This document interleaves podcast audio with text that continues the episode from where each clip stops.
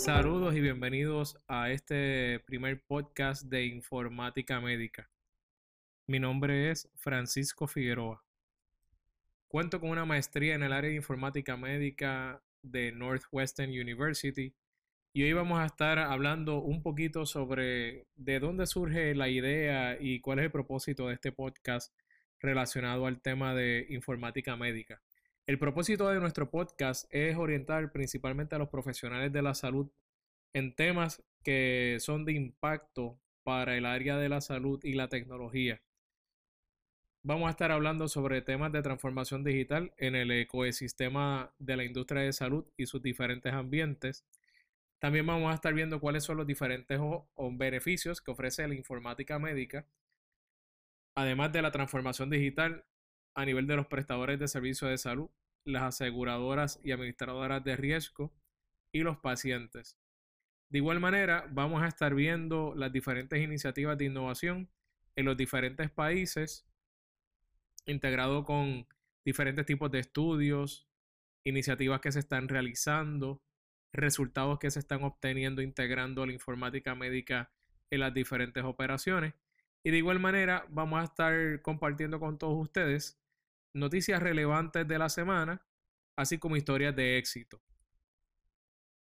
Los días de este podcast va a estar siendo publicado todos los martes y los sábados para mantenerlos informados en diferentes áreas. El podcast de los martes será para temas de iniciativas, noticias e innovación. Y el podcast de los sábados vamos a estar hablando sobre temas específicos, metodologías, protocolos en, en las áreas de salud y tecnología. De manera a ver cómo, cómo las diferentes iniciativas se están integrando para beneficio tanto de las aseguradoras, los prestadores de servicios de salud, de igual manera los pacientes. ¿De qué se trata la informática médica? De acuerdo a la definición de la Librería Nacional de Medicina de los Estados Unidos de América, la informática médica es el estudio interdisciplinario del diseño, desarrollo, adopción y aplicación de innovaciones basadas en tecnología de información, esto va a permitir poder integrar toda la información en las diferentes áreas, tanto clínicas, información administrativa y también información financiera. Y de esta manera podemos agregar todos estos datos para que se conviertan en conocimiento e información accionable de una manera efectiva en beneficio del paciente. Ahora, ¿cuáles son los beneficios de la informática médica? Ahorro en los servicios de salud. Son nuevas maneras de poder compartir conocimiento e información. Otro beneficio esperado es la participación más proactiva por parte del paciente en el cuidado de su salud. Mejoramiento en el cuidado coordinado del paciente, ya que esa información y conocimiento se hace disponible a todas las personas que están a cargo del cuidado de ese paciente, de manera que tengan un cuidado mucho más efectivo. Hay un tema muy importante que es el enfoque en los resultados. Pero estamos hablando de los resultados del cuidado del paciente, que ese paciente esté saludable, pueda controlar sus diferentes tipos de condiciones y a la misma vez pueda el paciente obtener la información de su historial clínico desde un solo lugar. Uno de los beneficios muy importantes también que está sucediendo hoy día es todo el tema de la innovación continua. Eh, lo estamos viendo hoy con la pandemia del COVID-19 o el coronavirus, donde estamos viendo diferentes tipos de empresas de tecnología que se encuentran continuamente innovando, específicamente ahora en la época de la pandemia. Ahora, cuando vamos a cada uno de esos beneficios, para poderlo desglosar cada uno de ellos, ya cuando estamos hablando del tema de ahorros en los servicios de salud, tenemos que tomar en consideración que la asistencia médica es costosa. Muchos de los servicios que se están prestando no debieron haber ocurrido por X o Y razón, específicamente por un tema de sobreutilización de los servicios. De igual manera, hay un tema que se deben de apoyar protocolos que sean mucho más efectivos. También debemos de tomar en consideración, y esto es una estadística, que se estima a nivel mundial que la mitad de todos los gastos médicos ocurren en el tema de sobreutilización de esos servicios por medio de la repetición de procedimientos gastados asociados con procesos manuales, retrasos en los procesos de atención de la salud y errores que ocurren regularmente a través del proceso de la atención médica. Básicamente estamos viviendo en un, en un sistema donde se necesita la información y la automatización de muchos de esos procesos. Y ahí es donde realmente la informática médica puede continuar apoyando los servicios de salud. Otro punto importante en el ahorro de servicios de salud es que cuando utilizamos un sistema de historial clínico electrónico y a la misma vez se encuentre conectado con otros prestadores de servicios de la salud o las mismas aseguradoras, pueden tener datos para realmente evaluar todo el perfil clínico de ese paciente, perfil administrativo y el perfil financiero. Y es una de las áreas que realmente la informática médica también ayuda a nivel del ahorro de los servicios de salud. Ahora, cuando hablamos del tema de compartir conocimiento e información, estamos viendo que esta información que está disponible en todos estos sistemas puede proporcionar un, mecanismo y métodos asociados de manera que se tenga centralizada la información de los pacientes, las condiciones, las terapias, los medicamentos, entre otro tipo de información relevante para tomar decisiones asociadas a esos pacientes y poder intercambiar esa información. Un tema muy interesante son los resultados del laboratorio clínico, donde esa información es muy relevante a la hora de poder no tan solo diagnosticar a un paciente, sino también ver, ver cómo va su cuidado de la salud. O sea que yo soy muy fanático de los resultados de los laboratorios clínicos, porque yo digo que todo comienza por un, por un resultado de laboratorio. De igual manera, cuando tenemos sistemas, el conocimiento que está en esos sistemas se transmite de una manera mucho más efectiva, fácilmente, de manera que se pueda compartir la información con los diferentes prestadores de servicios de salud de, de esos pacientes. De igual manera, las aseguradoras pueden ver cierto tipo de información para tomar acción y mejora la práctica médica.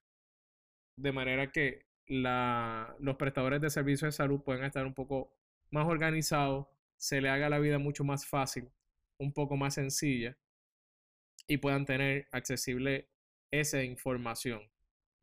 Esto va a ayudar definitivamente a la cadena completa de atención del cuidado de salud de esos pacientes. Otro gran beneficio que se está viendo en diferentes países, tanto en Europa y en algunos estados de los, estados, de, los Estados Unidos, es la participación del paciente en el cuidado de su salud porque se le hace disponible esa información a través sean de aplicaciones móviles, sean a través de portales, por medio del internet. Lo más importante de esto es que el paciente puede tomar un rol más proactivo en su propia atención médica. Esto realmente va a poder ayudar a tener, por ejemplo, algo tan sencillo como el listado de medicamentos, los resultados de laboratorio y, puede, y, poder, y poder él dar de alguna manera un aporte en, en el mismo cuidado de su salud. Otro beneficio importante es la personalización del cuidado de la salud, donde hoy día vamos a estar viendo que muchos de los diagnósticos se hacen en base a datos, porque van a estar consolidados de una manera eh, agregada en diferentes tipos de sistemas, de manera que se tenga una visión 360 de ese paciente. Cada vez que se recopilan datos de ese paciente, se pueden utilizar diferentes tipos de algoritmos para clasificarlos y poder entender los tipos de condiciones que tienen en estos momentos. Algo que nosotros le llamamos la estratificación de riesgo en base a condiciones. De igual manera, podemos ver en varios países que utilizan el código CIE10 o el ICD-10 como lo conocemos en Estados Unidos y en Puerto Rico. A la misma vez tenemos todo lo que son los procedimientos o las coberturas en los diferentes países y se utilizan diferentes tipos de clasificación o agrupaciones entre ambos tipos de codificación, sistemas de codificación para poder darle seguimiento y codificar la información relacionada al paciente para poder personalizar ese cuidado de la salud. El cuidado coordinado va a ser mucho más efectivo. Pacientes que tengan condiciones como diabetes, hipertensión, hiperlipidemia, cáncer, pacientes con condiciones renal crónicas, etc. Realmente los sistemas de información van a poder ayudar a orquestar de alguna manera mucho más efectiva ese cuidado y seguimiento a esos pacientes que requieren un cuidado un poco más especializado. De igual manera, uno de los grandes beneficios también es el enfoque en resultados. Cuando estamos integrando todo el tema de tecnología y transformación digital en los procesos del cuidado de la salud, estamos muy pendientes a los resultados que se están obteniendo. Resultados a nivel de eficiencia en los gastos administrativos de la aseguradora, estamos hablando eficiencia en la utilización de la inversión de esos gastos médicos hacia el paciente, que el paciente esté saludable y sea cuidado de una manera efectiva. Que siempre vamos a estar pendientes al área de los resultados que se están generando. Como uno de los puntos también fundamentales en lo que está sucediendo hoy día es la innovación continua, ya que la atención de la salud se encuentra en este proceso de renovación masivo gracias a la tecnología y a la informática médica está ayudando a garantizar que parte de ese cambio se genere una mayor eficiencia, una mejor coordinación y una mejor atención. Ahora, ¿qué sucede con todo este tema del COVID-19 y cómo ha impactado el área de informática médica? Hay un tema muy interesante donde nunca antes la informática de la salud ha jugado un papel tan importante en la salud pública durante la pandemia del COVID-19. Si bien la industria de las tecnologías de la información de la salud han enfrentado diversos desafíos debido a la interrupción general del sistema de salud debido a la pandemia, ahora esto subraya una oportunidad muy interesante para la informática de la salud. Por ejemplo, la telesalud la, el elemento de monitoreo remoto de esos pacientes desde la casa, la participación de los pacientes en el cuidado de su salud, en el monitoreo de los pacientes que tienen COVID en ese sentido, el descubrimiento de fármacos basados en la inteligencia artificial, la medicina de precisión y el apoyo de la salud que se toma en base a decisiones clínicas y a datos. Definitivamente no hay ningún otro lugar más urgente que los campos como lo que es la bioinformática, la vigilancia clínica y el modelado predictivo, así como también el establecimiento y el monitoreo de cualquier tipo de enfermedad infecciosa como lo que, como lo que es hoy el coronavirus. En resumen, la informática médica apoya el futuro de la transformación digital de los sistemas de salud y la prestación de estos servicios. Ofrece una gran gama de beneficios para la industria en su totalidad. Y esa transformación de los servicios de salud es continua gracias a la informática médica. Les recuerdo que los podcasts van a estar siendo publicados los martes y los sábados.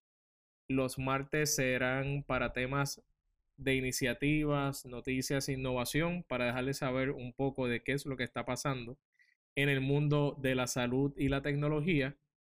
Y el podcast que se va a estar publicando los sábados van a ser sobre temas específicos, metodologías, protocolos en el área de salud tecnológica y digital.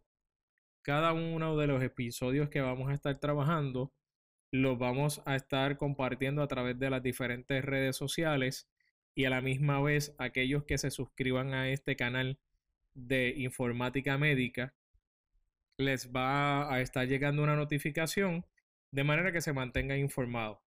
Así que para mí ha sido un verdadero placer poder compartir un poco del conocimiento en el área de informática médica. Así que este es el primer podcast de muchos más eh, toda la semana. Así que muchísimas gracias por su sintonía. Les habló Francisco Figueroa, especialista en el área de informática médica, para el podcast de informática médica. Gracias.